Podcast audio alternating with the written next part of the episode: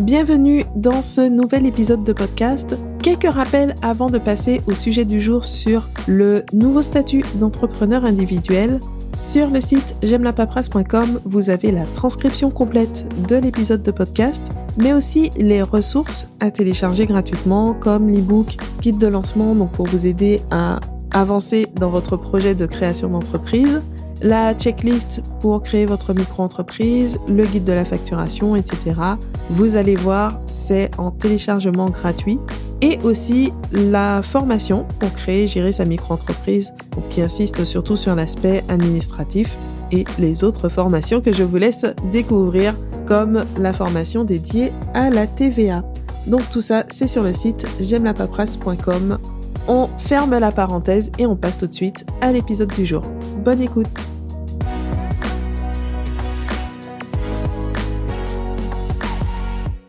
Alors aujourd'hui, on est sur un sujet d'actualité 2022 qui s'est fait en plusieurs étapes.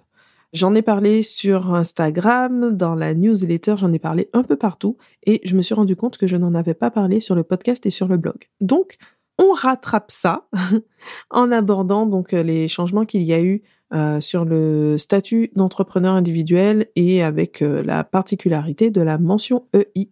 Donc, on abordera un peu plus loin. Donc avant d'entrer dans l'aspect euh, bah, vraiment des changements, on va commencer par un rappel important, donc savoir de quoi on parle exactement quand on parle d'une micro-entreprise, parce qu'on croit souvent que c'est une forme juridique, mais pas du tout. La micro-entreprise n'est pas une forme juridique, n'est pas un statut, même si on utilise parfois cette expression par abus de langage. En réalité, c'est une entreprise individuelle qui cumule le régime du micro-social, c'est-à-dire un régime social simplifié pour payer ses cotisations de manière forfaitaire, et le micro-fiscal, c'est-à-dire un régime fiscal simplifié pour payer l'impôt sur le revenu de manière forfaitaire, là aussi, donc sans prendre en compte les charges réelles de l'entreprise. On exclut le cas de l'EURL qui opterait pour le régime de la micro-entreprise parce que c'est un cas vraiment spécifique et ça ne correspond pas à ce qu'on désigne habituellement par micro-entreprise, qui correspond en fait à auto-entrepreneur, donc qui a quelque peu évolué ces dernières années. Donc, pourquoi cette précision est importante? C'est parce que bah, ça signifie qu'un micro-entrepreneur doit obligatoirement respecter toutes les obligations qui concernent les entrepreneurs individuels. Ce n'est pas une option, ce n'est pas quelque chose d'à part. Un micro-entrepreneur fait partie de la catégorie des entrepreneurs individuels et il bénéficie des mêmes droits et aussi des mêmes obligations. Les seules exceptions, ce sont les règles qui visent explicitement euh, la micro-entreprise, comme les obligations comptables allégées. Donc c'est vraiment propre à cette particularité de calcul des cotisations sociales et des impôts basée sur euh, le chiffre d'affaires. Mais pour le reste, c'est bien une entreprise individuelle. Passons maintenant au contexte pour comprendre ce qui change.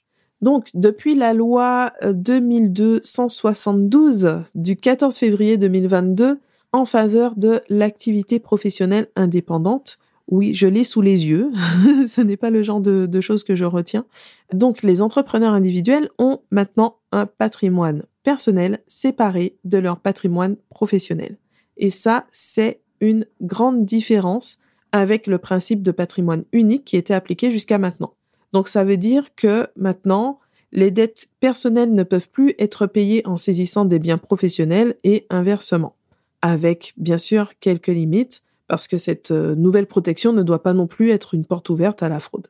Et donc ça, c'est une mesure qui est entrée en vigueur le 15 mai 2022 et qui ne s'applique qu'aux dettes qui sont nées à partir de cette date. Donc tout ce qui s'est passé avant, toutes les dettes qui existaient déjà, continue à avoir euh, le même type de responsabilité, c'est-à-dire que une dette euh, professionnelle peut entraîner des saisies sur les biens personnels.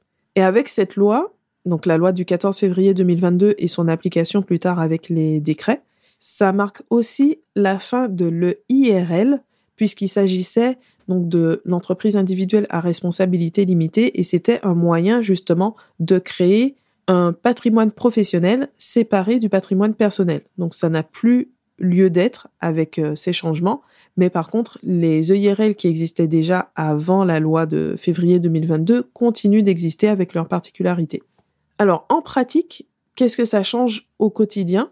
Il n'y a pas de démarche à réaliser pour cette séparation patrimoine professionnel, patrimoine personnel, ça c'est automatique. Mais tout de même, cette mesure s'accompagne d'une obligation qui a été annoncée juste quelques jours avant son entrée en vigueur. Ça a été un peu le décret surprise de fin avril.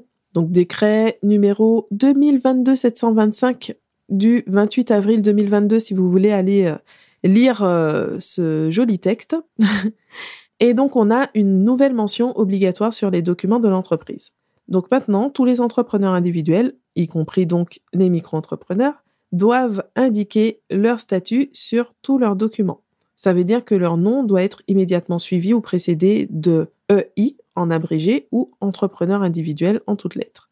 Cette mention doit donc apparaître sur tous les documents et correspondances de l'entreprise, donc les devis, les factures, les contrats, les tracts publicitaires, les mentions légales, les CGV, etc. Et aussi dans l'intitulé du compte bancaire qui est dédié à l'activité professionnelle.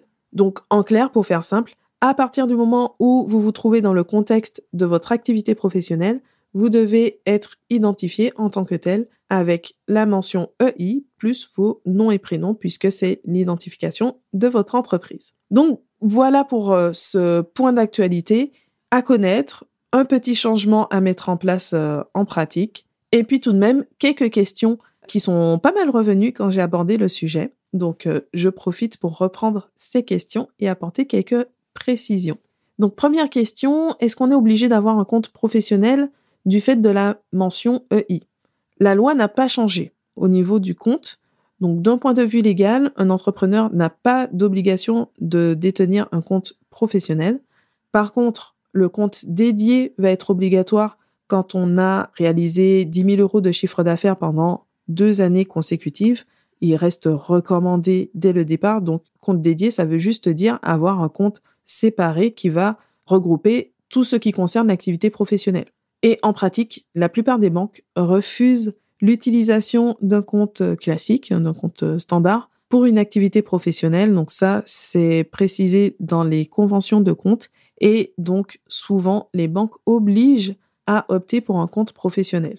Et c'est vrai que si on essaye de tricher entre guillemets en gardant donc un compte euh, classique et en l'utilisant pour son sa micro-entreprise, son entreprise individuelle, c'est sûr que là, ça risque de ne pas passer inaperçu quand on demande d'ajouter la mention EI dans l'intitulé du compte. Hein, forcément, si on met EI, c'est qu'on l'utilise pour son activité professionnelle, donc euh, les banques euh, tiquent dessus. Ensuite, question suivante, il est parfois indiqué que cette obligation ne concerne pas les micro-entrepreneurs. Alors ça, c'est vrai que j'ai été euh, étonnée, mais parfois les sites d'information, bon, on a des choses qui ne sont pas très très claires.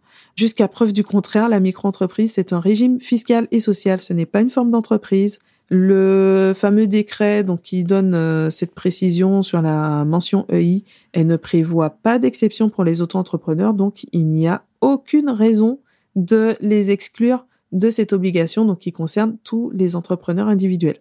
Et ce serait même euh, contraire à l'objectif de la loi, puisque le but, c'est d'unifier le statut d'entrepreneur individuel et de le rendre plus protecteur. Donc, rendre le statut plus protecteur, mais exclure les plus petites entreprises, ce serait un non-sens. On passe à la question suivante. On n'a pas besoin de cette mention quand on a un nom commercial ou un nom professionnel. Vrai ou faux? C'est faux. Le nom commercial ou non professionnel, donc pour les activités libérales, est facultatif et ne devient jamais la dénomination d'une entreprise individuelle. Une entreprise individuelle est en fait une personne physique. Elle n'a pas d'existence euh, distincte de la personne qui l'a créée. On parle de personne morale pour les sociétés parce que une société, elle a vraiment une existence propre. Ce n'est pas le cas de l'entreprise individuelle. Et une des conséquences de ce statut, c'est que le nom de l'entreprise individuelle, c'est toujours le nom de l'entrepreneur. Donc, ce que prévoit le décret, c'est que la dénomination de l'entreprise individuelle, ce n'est plus simplement nom plus prénom, mais ça devient EI ou entrepreneur individuel plus le nom plus le prénom. Donc, euh, la mention EI placée avant ou après. Et quand on décide d'adopter un nom commercial sur les documents comme les factures, les contrats, les devis, etc., on va quand même obligatoirement indiquer la dénomination réelle de l'entreprise, donc son nom. Donc ça, c'était le cas avant la loi du 14 février 2022 et ça n'a pas changé. Donc voilà, en conclusion, cette euh, mention EI, c'est finalement une petite obligation pour un changement, quand même euh, un changement profond en matière de protection du patrimoine de l'entrepreneur individuel. Et donc, si ce n'est pas déjà fait, c'est le moment de vous mettre à jour, de mettre à jour vos modèles de documents, vos logiciels, vos mentions légales, etc. Sans oublier l'intitulé du compte bancaire dédié à votre entreprise, donc en contactant simplement votre banquier pour vous mettre en conformité et sécuriser votre entreprise. Avant d'aller dans la description de l'épisode ou directement sur j'aime-la-paperasse.com pour retrouver toutes les ressources, c'est le moment de mettre une note. Si vous écoutez sur Apple Podcast ou sur Spotify, vous pouvez mettre 5 étoiles ou un like pour montrer que vous avez apprécié cet épisode, que vous appréciez le podcast. Ça aide le podcast à se faire connaître et puis ça fait toujours plaisir. Merci d'avoir écouté cet épisode jusqu'à la fin. On se retrouve très bientôt pour un nouvel épisode.